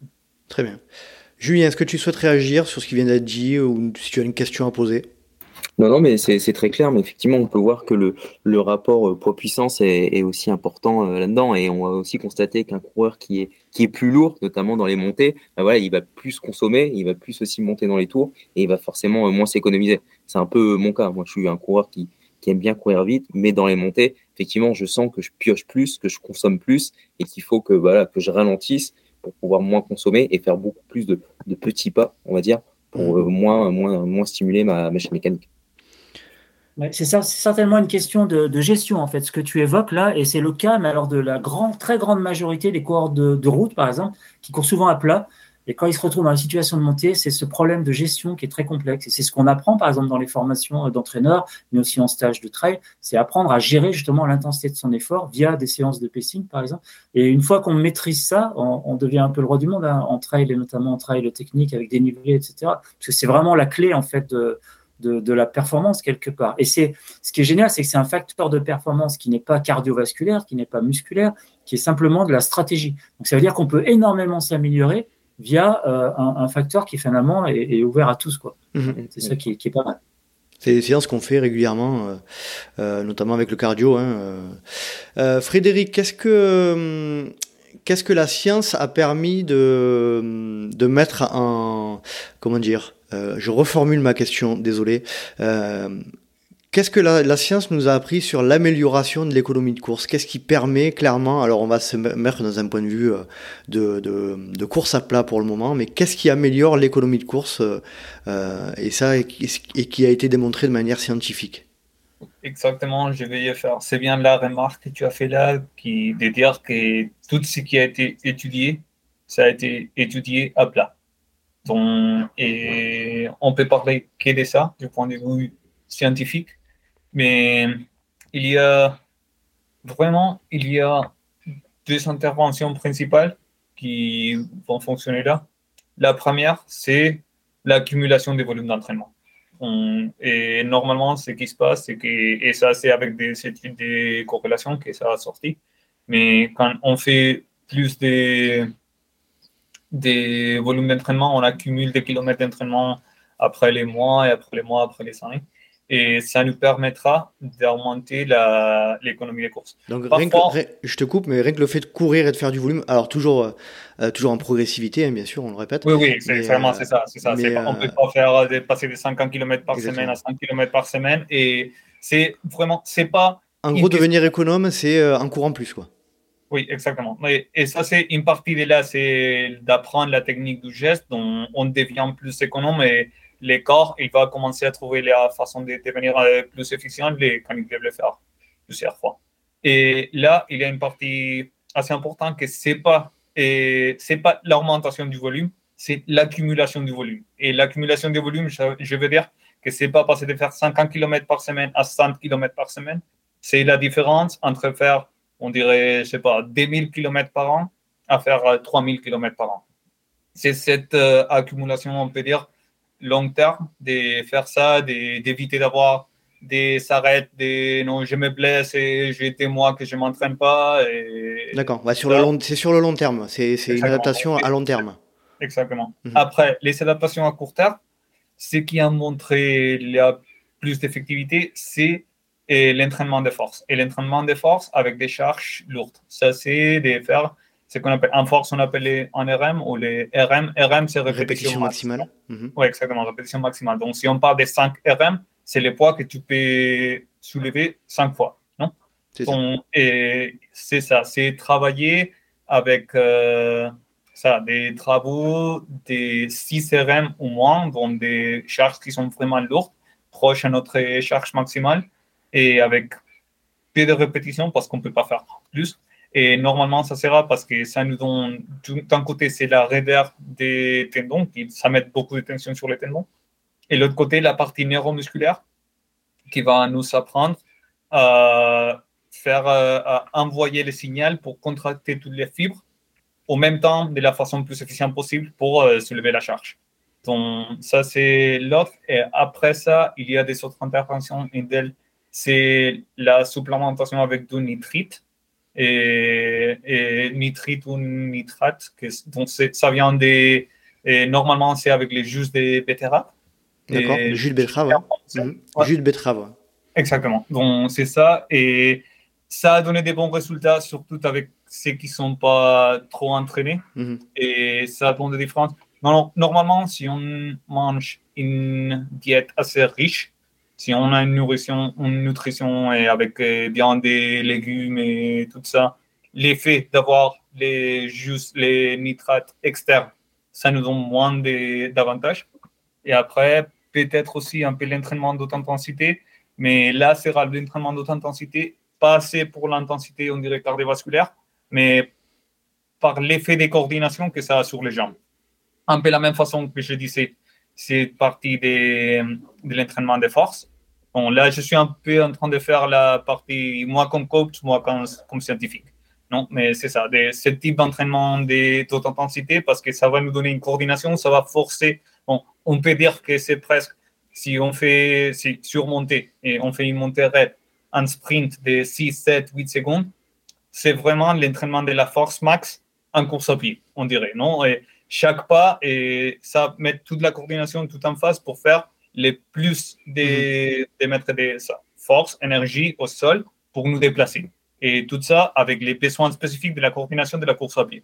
Non? Donc, peut-être ça c'est l'autre, mais il n'y a pas assez de, de, résultats scientifiques pour dire euh, vraiment ça c'est une des choses qui marche. On dirait. Ok. Pascal, sur ce sujet, euh, retour scientifique sur les études qui euh, permettent l'amélioration de l'économie de course à plat il y a énormément de choses, mais c'est vrai que c'est un point très important là ce que soulève euh, Frédéric, c'est le problème de la force. Hein, et, j'en ai déjà parlé tout à l'heure, hein, c'est ce problème de typologie musculaire. Mais on sait qu'un muscle, on a souvent opposé en fait force et endurance, et on s'aperçoit notamment qu'en trail, euh, c'est au contraire deux alliés, la force et l'endurance, parce qu'un muscle plus fort, c'est un muscle qui résiste mieux à la fatigue, c'est un muscle qui est plus endurant, c'est un muscle qui se fatigue moins, tout simplement. On parle d'endurance de force. Euh, voilà, force, endurance de force, c'est deux points extrêmement importants à travailler. Alors, avec euh, les restrictions dues euh, ben, parfois à, trop d'hypertrophie musculaire ou à, des, choses comme ça. Mais globalement, ben, ce qu'on disait tout à l'heure, hein, c'est qu'on peut avoir, euh, avoir, plus on a de force quelque part et plus à une intensité donnée et dans une situation de montée où il faut déployer de la force, ben, plus on va utiliser finalement un pourcentage moindre de cette force maximale, ce qui est un gros avantage. voilà, je pense que ça, tout le monde peut en prendre conscience. C'est qu'on se retrouve dans une situation euh, face à vraiment un gros mur à monter, on s'aperçoit bien qu'il faut de la force. Hein. Il faut développer énormément de force pour grimper euh, mais... des pentes. si on pense à un KV, par exemple, voilà, il faut énormément de force pour grimper un KV. On voit que cette force, elle est, souvent, et même rarement en courant. Il faut, il faut marcher, etc. Donc c'est un point. mais est-ce que c'est le cas Je te coupe, Pascal, mais est-ce que c'est le cas aussi, sur plat? C'est-à-dire que, comme, le disait Frédéric. ça joue euh, aussi un rôle important. Alors, ça joue un rôle moins important parce que Frédéric a parlé de, du renvoi d'énergie élastique, de la stiffness, de ce qu'on appelle le complexe étirement-raccourcissement, qui joue un rôle extrêmement important. On l'a dit, je l'ai dit tout à l'heure au début, notamment avec les, les athlètes est-africains leur, euh, leur capacité à, à, à, stocker, restituer l'énergie élastique, qui est une énergie gratuite, c'est leur grande force grâce à des, euh, des membres inférieurs très fins, des tendons d'Achille aussi très longs, des membres longilignes. Ils ont cette capacité à, à stocker, à restituer l'énergie au niveau des structures élastiques, euh, musculaires et tendineuses. Donc ça, c'est leur supériorité, ce qui leur donne, quand on calcule les économies de course, les coûts énergétiques, des données qui sont bien plus basses que les coureurs caucasiens. Donc c'est un avantage à plat parce qu'à même vitesse, ils consomment moins d'énergie. Donc, soit ils vont plus vite, soit ils durent plus longtemps. Donc, c'est un avantage qui est vraiment indéniable. Donc, ça, c'est un point qui est important. Euh, je vais revenir sur un point en fait, qu'on n'a pas évoqué, donc je vais en profiter tout de suite, euh, Nicolas, c'est que, en fait, ce qu'on s'aperçoit, par exemple, si vous montez sur un tapis euh, et qu'on fait à plat, hein, peu importe, à plat, et qu'on le tapis, on le fait augmenter de vitesse petit à petit, c'est-à-dire 2 km à l'heure, 3 km à l'heure. Bah, au début, on marche. Hein, si on met le tapis à 3 km à l'heure, on marche, on ne va pas courir. Et on s'aperçoit qu'à un moment, autour des 7-8 km à l'heure, où l'athlète se met automatiquement à courir. Mais il faut bien comprendre que quand on se met à courir, ou si dans l'autre sens on se remet à marcher, c'est simplement parce que le cerveau, le, corps a intégré que c'était plus économique de marcher que de courir ou de courir que de marcher. Ça, c'est une donnée qui est extrêmement importante, et notamment par exemple en montée. quand on fait le choix justement de marcher et qu'on ne subit pas, euh, on se met à marcher quand c'est plus économe de marcher que de courir. Ce qui est le cas dans certaines situations quand la pente devient importante. Quand on est en course à plat, bah, oui, si on met un tapis à 5 km à l'heure, à 4 km à l'heure, on va marcher. On va pas courir à 4 km à l'heure parce qu'on va dépenser plus d'énergie qu'en marchant. Par contre, si je le mets à 10 km à l'heure, on va se mettre à courir parce que c'est plus économe. Et si on mesure, on retrouve ça, on retrouve ça de manière flagrante, c'est intéressant. Et l'an passé, par exemple, pour avoir passé, euh, fait tout un protocole de recherche avec un groupe de montagnards trailers, je me rappelle d'avoir passé notamment Francesco Cucco, qui est un, excellent euh, ultra trailer, et il était assez hallucinant parce qu'il est allé à des vitesses euh, à 15% de pente, il est monté à 7-8 km à l'heure, il continuait lui à marcher parce que c'était plus économe pour lui de marcher. Alors tout le monde se mettait à courir à peu près à 5,5-6 km à l'heure. Lui, à 7,5-8, il continuait à marcher. Et c'était intéressant parce que ça montrait vraiment aussi euh, ben, la force de ces ultra-trailers, leur capacité à marcher à, des, à, des, vitesses importantes et de continuer à être très économe pendant qu'il marche. Quoi. Et ça, c'est une grande supériorité aussi des ultra-trailers par rapport à, d'autres coureurs. Quoi. Cette capacité à marcher, ben, quand on voit un François Den, il, marche aussi à des vitesses qui sont extrêmement importantes, alors que d'autres à côté vont courir, vont peut-être dépenser plus d'énergie et, et vont même pas arriver à, le dépasser. Quoi. c'est sûr que pour arriver à le dépasser, c'est pas évident non plus. Hein. Même en courant. Euh, non, c'est très clair, très clair. Euh, c'est passionnant parce que on voit vraiment que le trail c'est euh, c'est un ensemble de un melting pot de, de, de plein de qualités à développer et cette économie de course, eh bien, on, on constate qu'elle est euh, qu'elle est multifactorielle. Hein. On, on, doit être économe en montée, à plat, en descente. Frédéric, toi de ton côté, je crois que tu avais, euh, avais évoqué ce sujet dans un dans l'épisode avec Jason. Tu disais euh, il, vaut mieux, il vaut mieux être un peu meilleur, notamment en ultra, euh, dans la gestion et dans la lecture du terrain, sur, euh, par exemple sur un grand raid ou sur, sur des, terrains compliqués, plutôt qu'être meilleur, meilleur sur plat en fonction du terrain. Quoi. Oui, pour moi, c'est ça, c'est une partie. Je ne sais pas si c'est vraiment l'ultra, mais c'est la partie, tout ce qui est course en montagne. Et c'est une chose que je vois. Parfois, ça m'est arrivé, je pense que ça va arriver à tout le monde et ceux qui nous entendent, qu'ils sont partis courir avec quelqu'un et cette personne, elle est plus forte ou plus faible que, que, que nous. Et après, on arrive à une section technique et soit je suis plus fort, mais il me dépasse, ou soit il est plus fort, on dirait du point de vue physique, et, mais après, on arrive à une section technique et c'est, il faut choisir où on met les pieds, il faut sauter un peu d'un caillou à l'autre, il faut simplement croiser la rivière. Et il y a, ça, c'est une chose, quand on croise une rivière, et c'est super facile. Parce qu'il y a des pierres, non, il, y a des cailloux qu'il faut qu'on mette les papa, papa, papa, et avec les pieds vides. Il y a du monde qui n'arrête pas, qui arrive. Et il voit la rivière là et il a déjà pensé, il sait qu'est-ce qu'il veut faire et il fait pap, pap, pap, pap, pap. Et c'est 5-6 pas et il a croisé et il est bien. Mais après, il y a des autres qui arrivent et ils s'arrêtent, ils mettent les bâtons, ils mettent les bâtons là dans la dans l'eau et mettent un pied après l'autre pied, après l'autre pied, après l'autre pied. Donc ça avec très lentement, non? Donc cette capacité-là, c'est pas vraiment une économie des courses, on dirait mesurable, mais ils vont dépenser beaucoup plus d'énergie, non? Et c'est logique là, ils vont dépenser beaucoup plus d'énergie. Donc, ils, donc ils vont être moins économes. Oui, exactement. Ils vont, ils vont être moins cons parce que peut-être euh, ils ont besoin de, de faire plusieurs pas mmh. parce qu'ils n'ont pas la confiance de passer directement. Parfois, je peux passer une chose en cinq pas, mais je à quelqu'un d'autre qui a besoin d'utiliser sept appuis différents, non? Parce que parce qu'il n'a pas la confiance, la sûreté d'arriver de l'autre côté, choses comme ça. Donc, pour moi, ça, c'est la partie être capable de penser ou d'avancer où est-ce que tu vas mettre les pieds?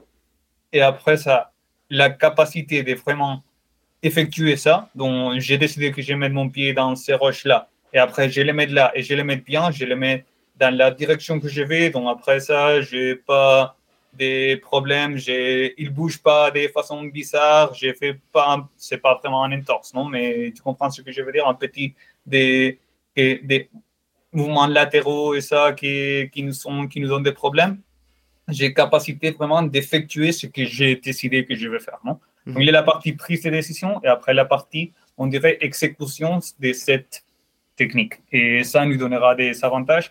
Après, quand il y a des bâtons sur le terrain technique, c'est aussi la même chose. Il y a fois qu'on arrive et il y a quelqu'un qui, qui semble des magiciens, qui met les, les bâtons donc pas, pas, pas, pas, pas super facile et sans problème et sans regarder presque. Et après, il y a des autres qu'il faut regarder chaque fois où on met les bâtons pour, euh, pour choisir exactement et ça va pas tomber, tout ça. Donc, ça nous donne beaucoup de vitesse sans dépenser plus d'énergie. Donc, c'est économe. Euh, c'est passionnant et euh, euh, on voit, hein, on voit, c'est c'est vraiment, euh, on est on est dans un sport vraiment particulier. Euh, comme tu le disais, l'économie de course de manière générale, on, on pense à quelque chose, voilà, on, on disait au début de l'épisode avec une mesure assez précise sur un tapis de course, etc. et en fait, il y a deux économies de course. Hein. Il y a l'économie de course mesurée à plat sur sur les anciens protocoles ou les protocoles actuels sur les tapis de course à plat, etc.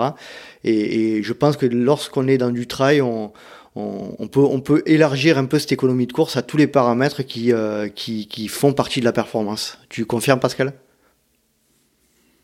Tout à fait, c'est une notion qui devient assez complexe en trail, en fait, parce qu'il y a énormément de situations dans lesquelles on peut euh, calculer l'économie de course. Mais voilà, ce que disait Frédéric aussi, c'est très important. Ça dépend des qualités proprioceptives, mais aussi des qualités de force. C'est un athlète qui, fatigue devient un athlète qui est, moins économe, qui va dépenser plus d'énergie, avoir plus de mouvements parasites entre les agonistes et les antagonistes au niveau musculaire.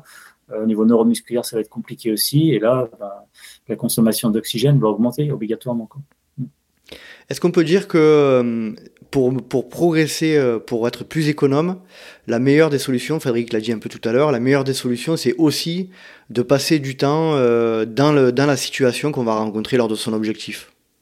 Oui, et moi je pense que oui, c'est passer du temps à s'entraîner, passer parce que c'est ça. C'est pas que ça sera peut-être une amélioration de l'économie des courses qu'on va pas trouver après si on la mesure sur euh, sur les tapis. Non? Mhm. Mais si on passe et ça, un trail avec euh, beaucoup de ça, des parties roches, parties ça, des parties ça, soit rochesse, soit technicité par parce qu'il est rocheux, technicité parce qu'il y a beaucoup de récents, technicité parce qu'il y a la neige ou des passages des, c'est pas, des bouées, par exemple. Et il faut apprendre. par exemple, les, quand c'est bouée, bouée à monter, c'est très clair que nos chaussures, elles vont, tu vas pousser, pousser le pied, après la chaussure, elle va descendre un peu, tout ça, c'est de l'énergie perdue. et avec la pratique, on apprend à poser le pied de façon, et aussi la partie matérielle, c'est très important là aussi, c'est le choix des chaussures. Mais on va apprendre à pousser les pieds de façon que ça va descendre moins et on va perdre moins d'énergie là, non? Et ça, c'est une partie spécifique pour ça. Je pense au marathon de Segama quand il pluie, et qui est ça, très, très, très boué, très lente, et on a du, ça, on est, on est pris partout et parce qu'on va perdre beaucoup d'énergie là. Et là, pour améliorer là, ce qu'il faut faire, c'est la spécificité, vraiment, parce que il n'y a pas une intervention, bon, toutes les interventions, elles pourront aider, mais il n'y a pas une, quelque chose qui peut substituer et l'entraînement vraiment. dans, les conditions, dans les conditions réelles. Euh, Pascal, pour, pour ce sujet de euh, spécificité de l'entraînement par rapport à un objectif et économie de course? Oui, c'est ce que je disais euh, oui, tout à l'heure, c'est la spécificité, que ce soit à plat, ben, spécificité, ben, c'est le terrain plat, la route, le revêtement et puis la, vitesse de course, la vitesse de course objectif. Et puis en trail, c'est aussi la spécificité, comme disait Frédéric, en termes de terrain, c'est-à-dire de technicité, de dénivelé, mais aussi d'intensité de course, c'est-à-dire en, travaillant aux intensités d'efforts que l'on va reproduire le jour J, on améliore aussi son économie de course. Ça, c'est s'il y a une chose à retenir en fait pour les pratiquants, qui est peut-être la chose finalement la plus simple parce que c'est complexe à évaluer, euh, à évaluer, à faire progresser parce que c'est vraiment multifactoriel hein, une économie de course. Euh, et ben, faut retenir ça, c'est-à-dire travailler euh, en terrain spécifique et à intensité spécifique. Donc, qu'on soit sur la route ou en trail, euh, il faut retenir ces préceptes-là. Frédéric. Et il y a une chose là que je pense que c'est, qui est super, super important, que c'est là, surtout pour les ultra-trailers, c'est la partie de l'entraînement de la marche. Parce que parfois, on a des athlètes qui ont l'envie de courir tout le temps, de non, si je peux courir dans ces cas-là, je vais courir. Mais après, il faut penser, oui, mais quand tu seras dans la seconde moitié de l'UTMB, si tu trouves une pente comme ça, est-ce que tu vas courir ou est-ce que tu vas marcher? Mhm. Et ils, ils sont 100% clairs qu'ils vont marcher. Mais parfois, pendant l'entraînement, ils vont essayer de la courir. Et ils, sont en train de penser que non, euh, il faut que je cours parce que ça, c'est, pas, plus d'intensité, plus euh, important, j'aurai plus de retours pour l'entraînement. Mais c'est au contraire. Ils auront plus de spécificité s'ils font ça avec euh, la technique qu'ils vont utiliser. Les muscles, les muscles sollicités qui sont, qui sont pas les mêmes que la course à pied. Hein. Oui, c'est un peu la. C'est pas que les muscles sont différents, mais mm. c'est que la façon de solliciter les muscles est différente. Et pas, la même. Avec mm. l'appui plus long, mm. plus longtemps des contractions. Et donc, tout ça, il faut le pratiquer. Et je pense que c'est une partie super, super importante. Que ce qui se passe, c'est que parfois, pour les sportifs, ils ont le problème d'avoir l'envie de courir, même si c'est moins spécifique. Mm-hmm. Donc, pratiquer cette marche, c'est très, très important pour améliorer. Là, on dirait économie spécifique de la marche. C'était pas économie, économie course, mais c'est la même chose, non? On dirait là, c'est l'économie spécifique pour, ta, pour ton événement. Alors, euh, jusque, puisqu'on a Julien là qui est en région parisienne et qui a des, forcément des difficultés organisationnelles à s'entraîner sur du dénivelé et notamment euh, puisqu'on parle d'économie de course, d'économie de marche, si on peut l'appeler ainsi, euh, il a des difficultés du coup forcément organisationnelles à, s'entraîner en terrain, euh, en, terrain type objectif. c'est là aussi l'intérêt d'organiser de temps en temps des week-ends chocs au fur et à mesure où on se rapproche de, on se rapproche de l'objectif. toi, Julien, tu, on l'a, déjà fait à plusieurs reprises, tu, euh, tu sens que tu as besoin de ces week-end shocks là, un peu hein, aussi en progressivité quand même pour, euh, pour, euh, pour faire en sorte bah, que, que, ton corps commence à se, se, rapprocher un petit peu de l'effort de l'objectif? Ah oui, bah clairement, hein, pour se mettre en condition vraiment du réel et, et comme, comme vous l'avez dit, hein, pour produire un peu la technicité, chose que j'ai pas sur, sur Paris. Donc au moins ces week-end shocks en, montagne, hein, que ce soit dans, dans, les Vosges, dans le Jura, ça permet vraiment de reproduire la, la condition de, de, course et aussi de derrière aussi d'aller chercher un peu le, la fatigue et puis de, de, de, mettre en condition, en pratique tout ce qu'on a fait ensemble, hein, Nico, hein, et essayer de que pour le jour J, bah voilà, j'ai pu euh, j'ai pu avoir toutes les euh, toutes les bonnes toutes les bonnes techniques et avoir euh, testé aussi toutes, toutes, mes capacités du moins pour pour progresser quoi. Mmh. Donc, effectivement, pour moi, c'est important ces week-end shocks hein, qui, qui, permettent vraiment de, de se mettre en condition, euh, en conditions réelles. Il est vrai que, il est vrai que l'idéal étant quand même de s'entraîner au long cours euh, dans les terrains qui sont euh, le plus spécifiques, mais quand on n'a pas la possibilité de le faire, c'est vrai que ces, ces week-end shocks, on salue Guillaume, sont, sont hyper importants. Euh, Pascal, pour clôturer sur ce sujet euh, économie de course euh, et trail, allez, vas-y, je t'en prie. C'est difficile de, conclure là-dessus. Ben, la première chose, c'est de ne pas hésiter à se rapprocher d'un centre de médecine du sport. Alors, j'en ai cité quelques-uns hein, pour ceux qui habitent euh, Toulouse, Lyon, euh, Dole dans le Jura, euh, peut-être sur fond romeux, c'est possible. Je ne sais pas, ça c'est Frédéric doit, savoir ça. voilà, il est possible de se rapprocher de, centres de médecine du sport. On va pouvoir passer un test spécifique et avoir des données justement sur ces économies de course plat monté. C'est intéressant et pouvoir les comparer avec d'autres avec celles d'autres athlètes. Ça, c'est une première chose. Et ensuite, ben, s'il y a une chose à retenir, déjà, c'est que c'est un facteur extrêmement important de la, de la performance, que ce soit sur la route ou en, trail.